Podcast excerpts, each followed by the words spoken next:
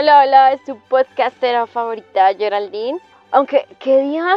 Me di cuenta que esto no es tanto como un podcast, porque en un podcast tú hablas desde tu punto de vista algo que sabes.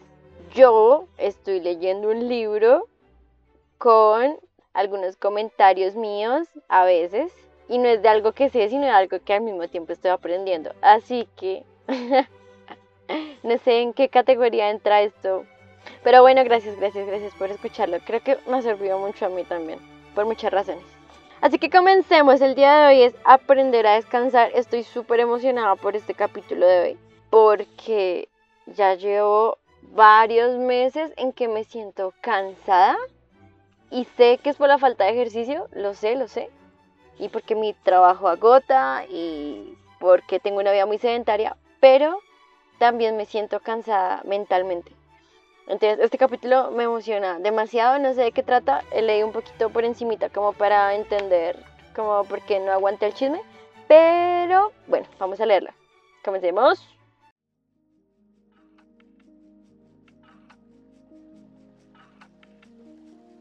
Aprender a descansar.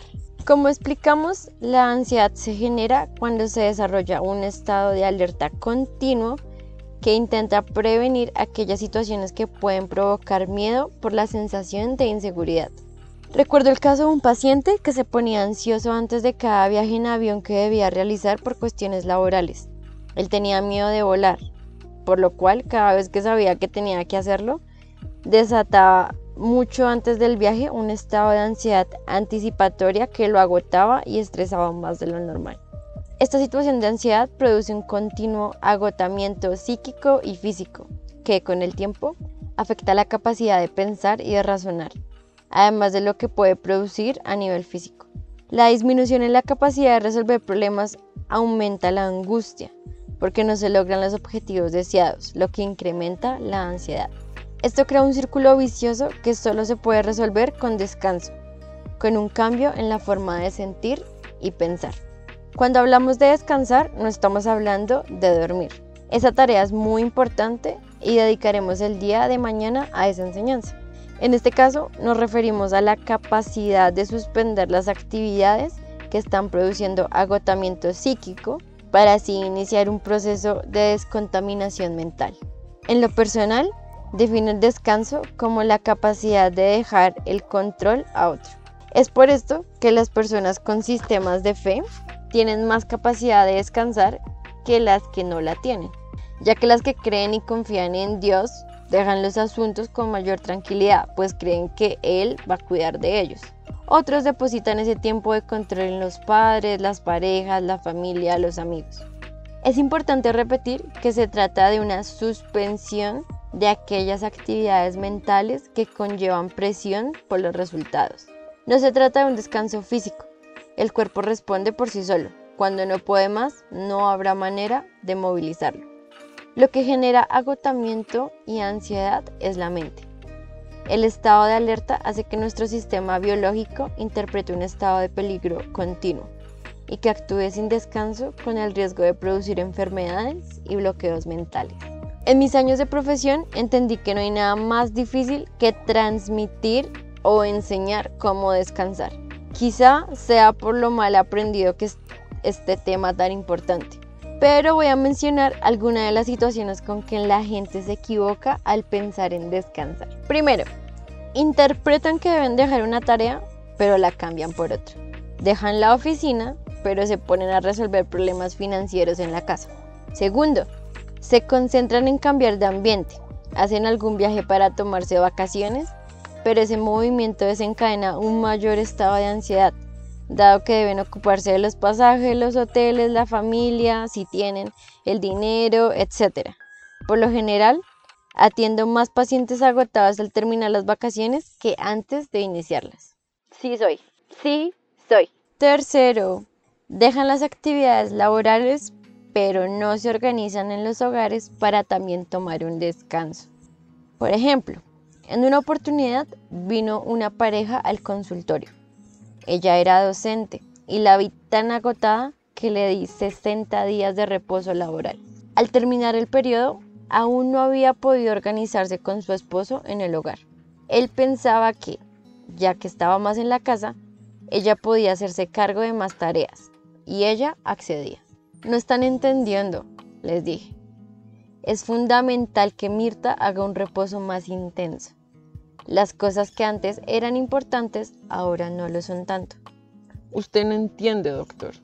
Respondió un poco ansioso. No tenemos forma de resolverlo sin ella si ella no se hace cargo de estas responsabilidades. El que no comprende es usted, Antonio. Mirta no está en condiciones de resistir este ritmo. No falta mucho tiempo para que entre en una depresión. Ellos no habían entendido que el descanso implicaba dejar el control al otro. Su marido tenía que tomar el lugar del control de todas las actividades, entre comillas, pero él no le había dado importancia a mis palabras. El cuadro siguió igual y lamentablemente ella entró en una depresión como se lo había pronosticado si seguía con ese ritmo. Cuando la tuvo que internar, se dio cuenta que ahora sí o sí le tocaba hacer todo, entre comillas. Cuarto, no programan el descanso. Esperan sentirse cansados para recién entonces tomarse el tiempo. Sin embargo, esto es riesgoso porque la ansiedad produce un estado de energía psíquica y física que hace pasar desapercibido el cansancio. Por lo tanto, estos individuos avanzan hasta que en definitiva no aguantan más. Para ese momento ya están en proceso de deterioro mental y van a necesitar mucho más tiempo del que hubiera hecho falta en un inicio para estabilizarse emocional y mentalmente. Quinto, minimiza la importancia del descanso en la creencia de que al no ser productivos en ese momento están perdiendo el tiempo. El error es que no evalúan la productividad de una mente fresca y libre de la contaminación del estrés. Al no hacer este análisis, mientras no se sientan cansados, ven el descanso como una pérdida de tiempo. Vamos a ver dos pautas importantes para descansar. La primera es que el descanso debe programarse. No se trata de una actividad anual ni semestral, es cotidiana. Uno de los mandamientos que Dios le dio a Moisés fue que tomase un día en la semana para descansar. El objetivo de Dios era que el hombre dejara en sus manos su vida y para eso lo entrenaría. Sin embargo, más allá de la implicancia religiosa, los profesionales de la salud consideran que este mandamiento era tan importante que, en España, en 1904, se aprobó la ley de descanso dominical con el objetivo de mejorar el nivel de rendimiento laboral y de dar una mejoría a la calidad de vida de los trabajadores. Si bien no se trata del nombre de día, se trata de definir un día para descansar. Sábado significa literalmente día de reposo. Era un día destinado por los creyentes para dedicarse a la meditación sobre su vida y sobre Dios. Todos deben tener un sábado, es decir, un día de reposo para descontaminar nuestros pensamientos de ideas erradas y de valoraciones exageradas. ¿Qué hacer durante ese día? Algunas ideas. 1. Escuchar música. La música es una herramienta muy poderosa en el momento de descansar. En la actualidad, en muchos lugares se usa la música como terapia. Se debe tener en cuenta que la música cuenta con tres componentes, ritmo, melodía y armonía.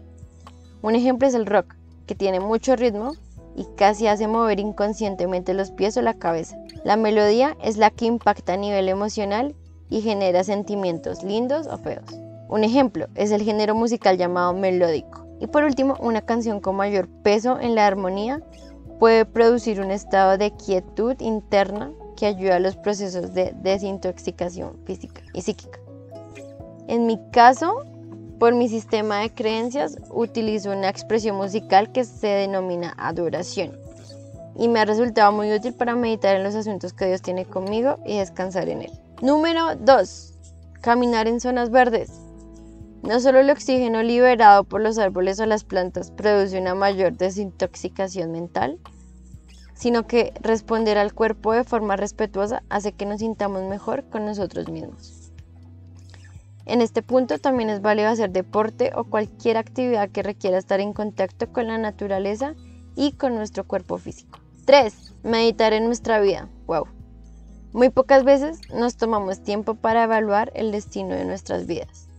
Estamos tan apurados haciendo todo el tiempo actividades que no queremos solo para agradar a gente que no nos interesa, que terminamos olvidando cuál es el propósito de nuestra existencia y cuál es el destino final de acuerdo con el camino que estamos llevando. La meditación hace que las personas sean conscientes de sí mismas y de su entorno. 4.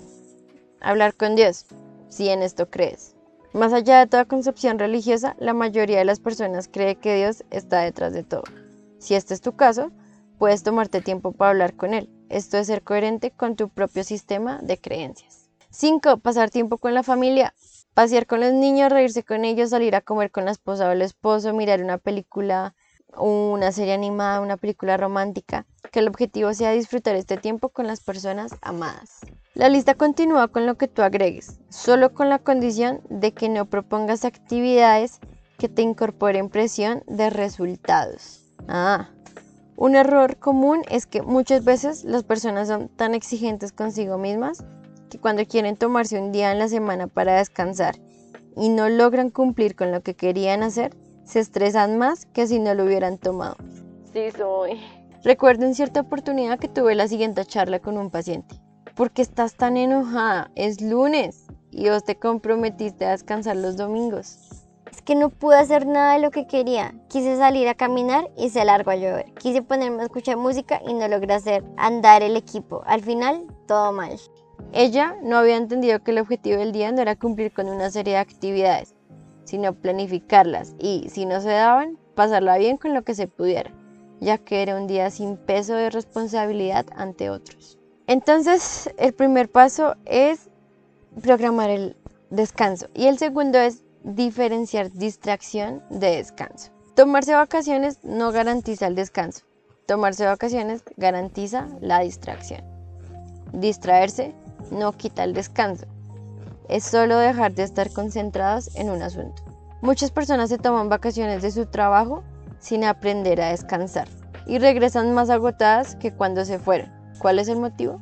Al volver se encuentran con aquello que habían dejado, solo que ahora están mentalmente más cansadas por haber tenido que resolver situaciones poco habituales, como cuestiones con el auto, el dinero para pagar el departamento que alquilaron y todos esos factores que no se toman en cuenta y que solo se presentan minutos antes de salir con la familia o los amigos de vacaciones. Tomarse vacaciones no está mal, lo malo es creer que ese va a ser el descanso. El descanso debe estar incorporado en nuestra lista de actividades, igual que detenemos el motor de un auto para hacerle cambio de aceite para que no recaliente y siga funcionando bien. Así las personas deben tener incorporado en nuestro estilo de vida un día en la semana para descansar de acuerdo con el concepto planteado anteriormente. En pocas palabras, hacer lo que queramos sin tener que darle resultados a alguien. Plan de acción. 1. Repetir la tarea del día 1. Eran colocar la fecha del día, escribir 10 cosas buenas que creemos que van a pasar en los próximos 40 días y escribir tres pensamientos que hayas tenido en el día de hoy que sepas que no fue bueno pensar así. Esas son las tres tareas del día 1. Y segundo punto, Buscar en el calendario de trabajo y marcar los días de descanso que te tomarás el próximo mes. Separa ese día, no lo ocupes con nada. Asume la responsabilidad de cumplir con ese descanso de acuerdo a lo visto hoy. Y ese es el día 3. Siento que leí muy rápido. Voy a ver si puedo ponerle un filtro a esto para que suene más despacio. Bye bye.